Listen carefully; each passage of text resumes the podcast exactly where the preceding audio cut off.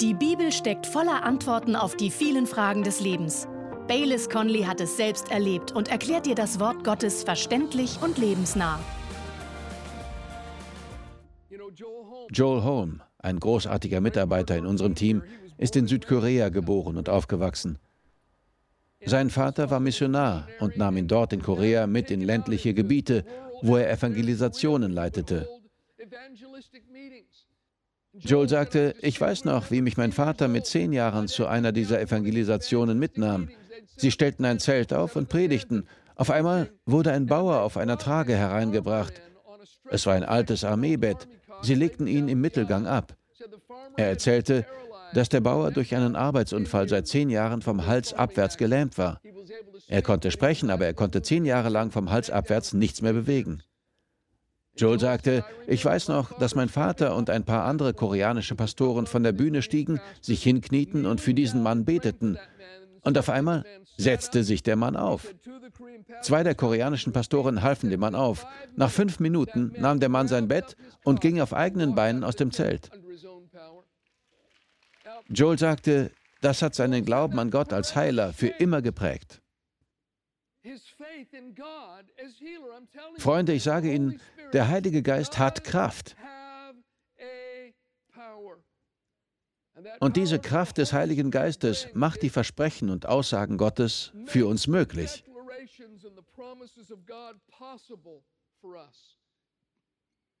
Als der Engel Gabriel zur Jungfrau Maria kam, sagte er, Maria, du hast Gnade bei Gott gefunden. Der Herr ist mit dir. Du wirst schwanger werden und einen Sohn zur Welt bringen, und du sollst ihn Jesus nennen. Er wird großartig sein. Er wird den Thron seines Vaters David einnehmen. So redete er weiter. Dann stellte Maria eine sehr vernünftige Frage. Wie soll das geschehen? Ich habe noch nie eine Beziehung zu einem Mann gehabt. Und ich liebe die Antwort von Gabriel. Der Heilige Geist wird dich überschatten. Der Heilige Geist wird über dich kommen und die Macht des Allerhöchsten wird dich überschatten. Der Heilige Geist und die Macht. Das war die Antwort von Gabriel. Und dann sagte Gabriel, denn bei Gott ist nichts unmöglich. Das Wort dort für nichts ist hier das griechische Wort Rema. Es bedeutet wörtlich, keine Aussage Gottes wird unmöglich zu erfüllen sein. Die Elberfelder Bibel übersetzt diesen Satz so, denn kein Wort, das von Gott kommt, wird kraftlos sein. Warum? Weil der Heilige Geist Kraft hat. Maria antwortete, es soll so geschehen, wie du es sagst. Ich nehme es an. Ich verstehe es vielleicht nicht, aber ich nehme es an. Ich denke, dass wir den Versprechen und Aussagen Gottes in dieser Haltung begegnen sollen, sei es in Bezug auf Heilung, auf Befreiung, auf Fülle im Leben, auf Frieden oder was es auch sein mag. Wir denken vielleicht, wie kann das je geschehen? Das ist verrückt. Ich kann mir nicht vorstellen, wie sich diese Situation je ändern soll. Freund, ich sage Ihnen, wie es geschehen kann. Nehmen Sie das Wort Gottes an und sagen Sie, es geschehe, wie du gesagt hast. Dann werden der Heilige Geist und die Kraft diese Aussage oder dieses Versprechen für Sie real werden lassen.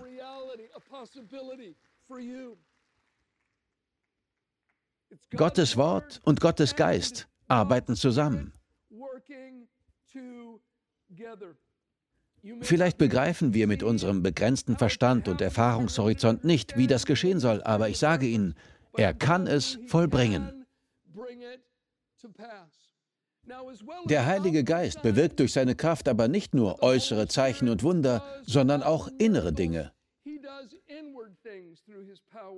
Er hat Kraft.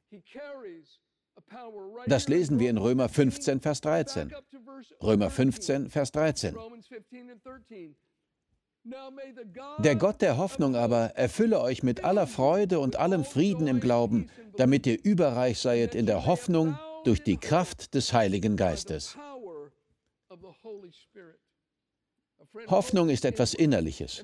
Hier steht, dass wir überreich sein sollen in der Hoffnung durch die Kraft des Heiligen Geistes. Einige von denen, die heute hier sind, haben irgendwo in ihrem Leben die Hoffnung verloren. Ihre Träume sind gestorben oder eine Situation ist komplett durcheinander. Ich sage Ihnen, Sie können in Hoffnung überreich sein. Wie? Durch die Kraft des Heiligen Geistes. Schauen wir uns zusammen einen anderen Vers an. Er steht in 1. Thessalonicher 1. Wir wollen Vers 5 lesen und davon den ersten Teil. 1. Thessalonicher 1, Vers 5. Da heißt es, denn unser Evangelium erging an euch nicht im Wort allein, sondern auch in Kraft und im Heiligen Geist und in großer Gewissheit.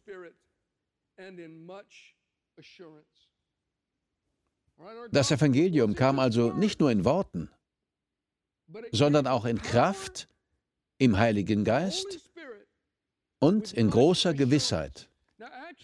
In Apostelgeschichte 17 wird berichtet, was geschah, als das Wort zum ersten Mal in Thessaloniki gepredigt wurde. Und wir lesen dort nichts über Wunder oder Heilungen. Aber trotzdem sagt Paulus, dass das Evangelium mit Kraft und mit dem Heiligen Geist und mit großer Gewissheit kam.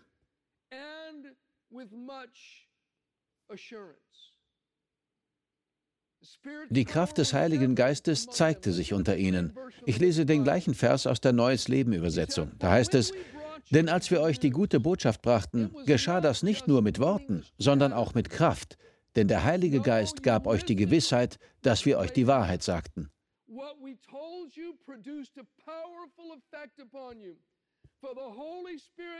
Man kann es auch so ausdrücken. Als die Botschaft gepredigt wurde, waren das nicht nur Worte. In euch geschah etwas. Der Heilige Geist bestärkte eure Überzeugung.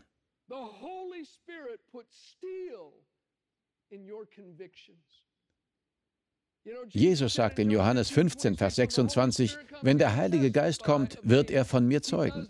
Und das tut er durch äußere Zeichen und Wunder, aber auch durch ein inneres Zeugnis. Beides sind die Wirkungen des Heiligen Geistes. In 1. Johannes 5, Vers 10 steht, wer an den Sohn Gottes glaubt, hat das Zeugnis in sich.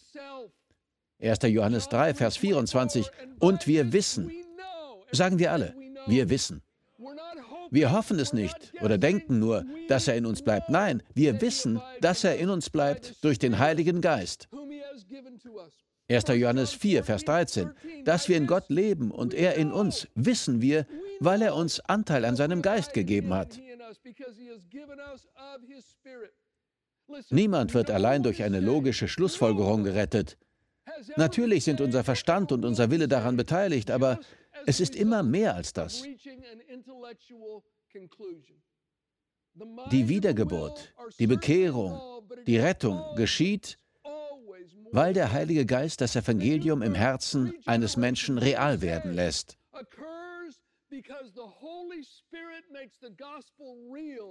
Er schenkt Gewissheit. Er bestärkt seine Überzeugung. Wenn man sie zur Errettung überreden kann, dann kann man ihnen diese auch wieder ausreden. Aber wenn die Kraft des Heiligen Geistes etwas in ihrem Herzen verändert, ihnen die Gewissheit schenkt, dass die gute Nachricht, die sie hören, wahr ist und sie das annehmen, dann kann ihnen das niemand wegnehmen. Kein Mensch, keine schwierigen Umstände, keine unbeantworteten Fragen, keine Verfolgung, keine Widrigkeiten oder Tragödien, kein klug formuliertes Argument, kein Engel und kein Dämon können sie je aus der Hand des Vaters reißen oder sie von ihrem Glauben an Jesus abbringen.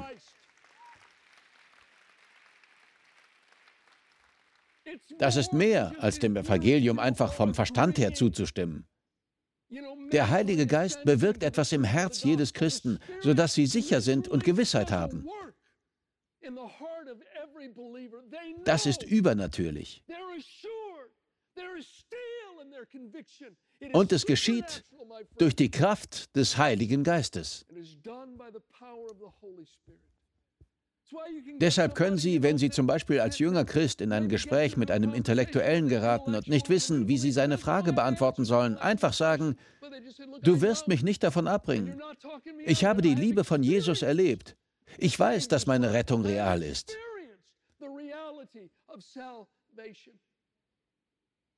Der Heilige Geist hat eine Gegenwart und er hat Kraft. Und drittens, er ist eine Person. Daran, wie Jesus über den Heiligen Geist spricht, merkt man, dass er eine Person ist.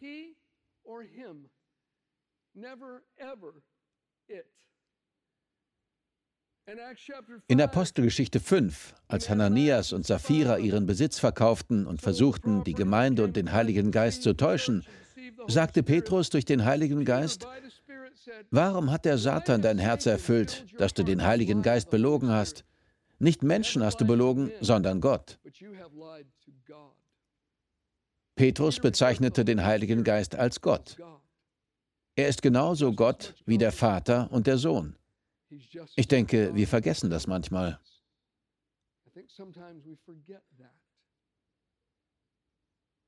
In Apostelgeschichte 13 geht es um die Leiter der Kirche von Antiochia. Sie dienten dem Herrn und fasteten. Und auf einmal sagte der Heilige Geist, sondert mir nun Barnabas und Saulus zu dem Werk aus, zu dem ich sie berufen habe.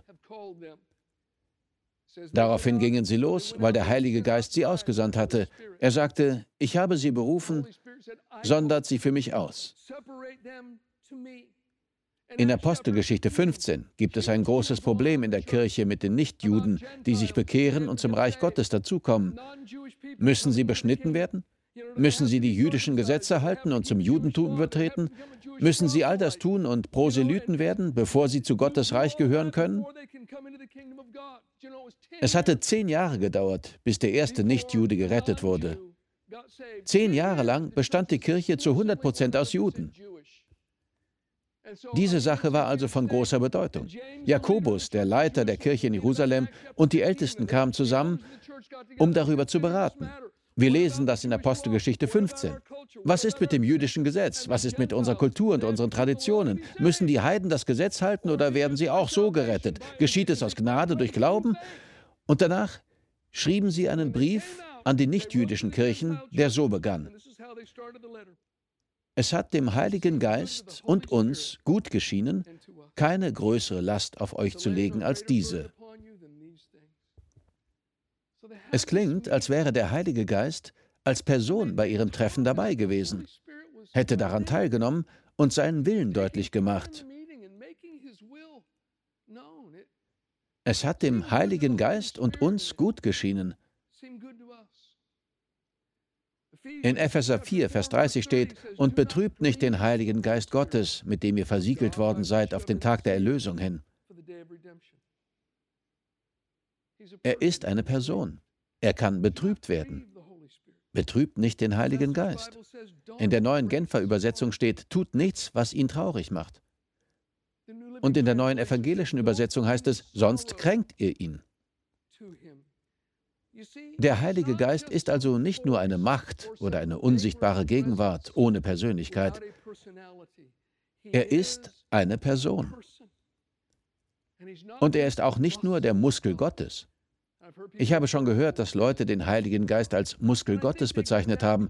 Ich denke, die Metaphern im Alten Testament haben sie darauf gebracht, in denen es darum geht, wie Gott Wunder tut und mächtige Dinge vollbringt, zum Beispiel mit starker Hand und ausgestrecktem Arm.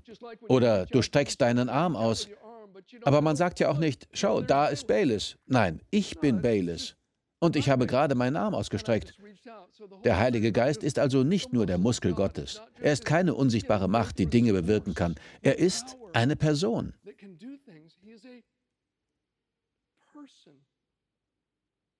Und wir betrüben ihn, wenn wir ihn nicht als Person anerkennen oder uns nur aufgrund seiner Kraft für ihn interessieren.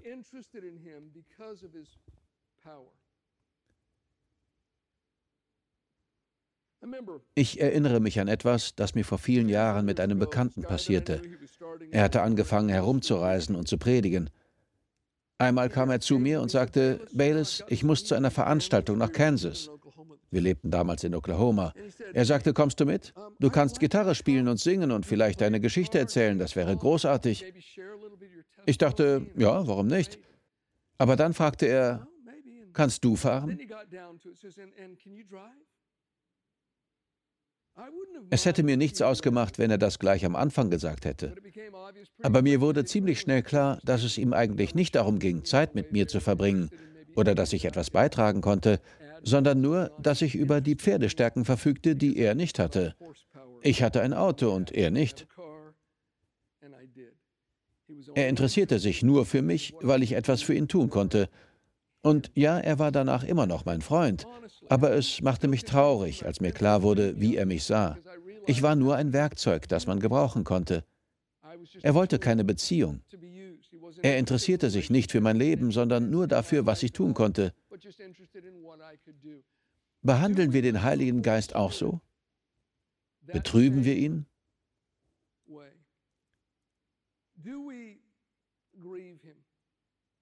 In 2. Korinther 13, Vers 13 steht, und mit diesem Vers will ich schließen, die Gnade des Herrn Jesus Christus und die Liebe Gottes und die Gemeinschaft des Heiligen Geistes sei mit euch allen.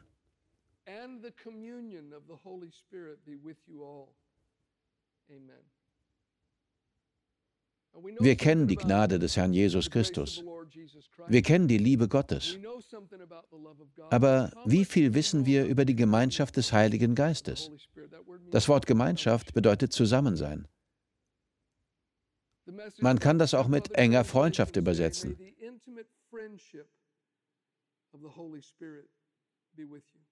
Wie viel wissen wir über die Freundschaft des Heiligen Geistes?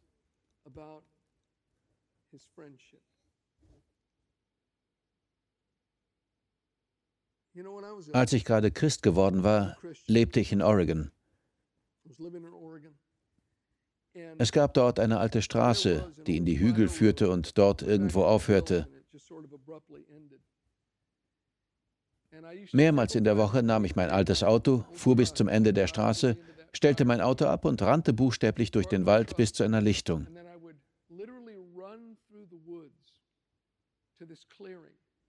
Auf dieser Lichtung gab es einen riesigen Felsblock. Er war wahrscheinlich vor tausend Jahren von einem Berg abgebrochen und heruntergerollt und auf diese Lichtung gestürzt. Er war groß genug, dass sich 20 Leute darauf setzen konnten. Das war mein Treffpunkt mit dem Heiligen Geist. Ich erinnere mich noch, wie ich mein Auto abstellte und ganz aufgeregt dorthin rannte, weil ich mich darauf freute, ihn zu treffen. Meistens nahm ich einen Apfel mit und dann saß ich eine oder mehrere Stunden auf diesem Felsblock. Manchmal weinte ich, manchmal sang ich Lobpreislieder. Und die Gegenwart des Heiligen Geistes kam zu mir. Vor meinem inneren Auge stellte ich mir vor, dass er genau wie ich zu dem Felsen rannte. Ich glaube, er freute sich genauso wie ich, Zeit mit mir zu verbringen. Was tat der Vater in der Geschichte vom verlorenen Sohn, als er seinen Sohn von weitem sah? Er rannte ihm entgegen. Das ist das einzige Bild in der Bibel von einem rennenden Gott. Ich freute mich nicht auf unser Treffen, weil ich um etwas bitten wollte. Ich hatte keinen Wunschzettel für meinen himmlischen Weihnachtsmann dabei. Ich wollte einfach bei ihm sein. In meinem Leben geschah etwas und ich wollte ihn als Person kennenlernen. Oft saß ich auf dem Stein und genoss einfach die Freundschaft und Gemeinschaft mit dem Heiligen Geist.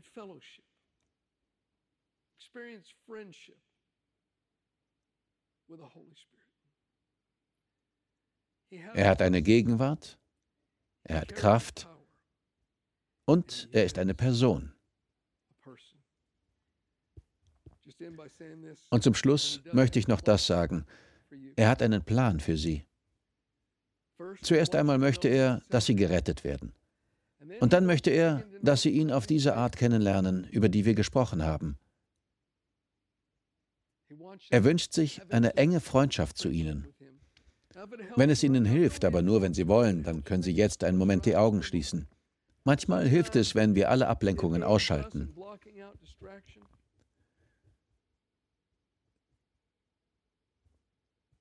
Ich möchte Ihnen etwas sagen.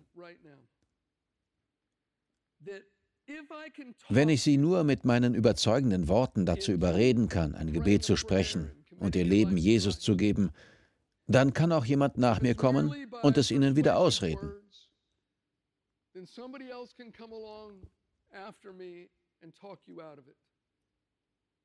Aber wenn Sie das Gefühl haben, dass der Heilige Geist all das für Sie real macht, dann kann Ihnen das nie mehr jemand wegnehmen.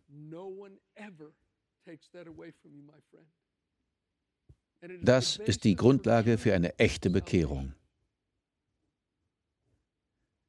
In der Bibel steht, dass wir in unserem Herzen, nicht nur mit dem Kopf, sondern mit unserem Herzen glauben sollen, dass Jesus auferstanden ist, nachdem er am Kreuz für unsere Sünden gestorben ist, und dass wir ihn freiwillig als unseren Herrn bekennen sollen. Damit sagen wir, Jesus, ich gebe mein Recht auf ein unabhängiges Leben auf und gebe alles dir. Ich nehme das Geschenk der Rettung und der Familie an, die du mir anbietest. In der Bibel steht, dass wir alle Sünder sind und die Herrlichkeit Gottes verspielt haben. Die ganze Welt ist vor Gott schuldig geworden. Jeder Mensch braucht Erlösung. Jesus sagt, ich bin der Weg, die Wahrheit und das Leben. Niemand kommt zum Vater außer durch mich. Er ist die einzige Möglichkeit, eine Beziehung zu Gott zu bekommen. Und er steht heute mit weit offenen Armen vor Ihnen. Meine Aufgabe ist es, Ihnen das zu sagen. Was die Aufgabe des Heiligen Geistes ist, kann nur er tun. Wenn Sie spüren, dass er etwas in Ihnen verändert und Sie wissen lässt, dass das wahr ist, was ich sage, dann möchte ich Ihnen ein einfaches Gebet zeigen. Ich kann Ihnen nur die Worte sagen. Sie können sie mit aufrichtigem Herz beten. Wir wollen mit diesem Gebet zu Gott kommen. Ich habe das Gefühl, dass ich das zu jemandem hier sagen muss. Widerstehen Sie dem Heiligen Geist nicht. Sie wissen, dass er zu Ihnen spricht. Sie wissen, dass es wahr ist. Vielleicht haben Sie eine bestimmte Haltung, eine bestimmte Sichtweise und Sie spüren, dass Jesus diese Haltung hinterfragen wird, wenn Sie ihm Ihr Leben geben. Sie sind ehrlich genug, um sich bewusst zu sein, dass das passieren kann.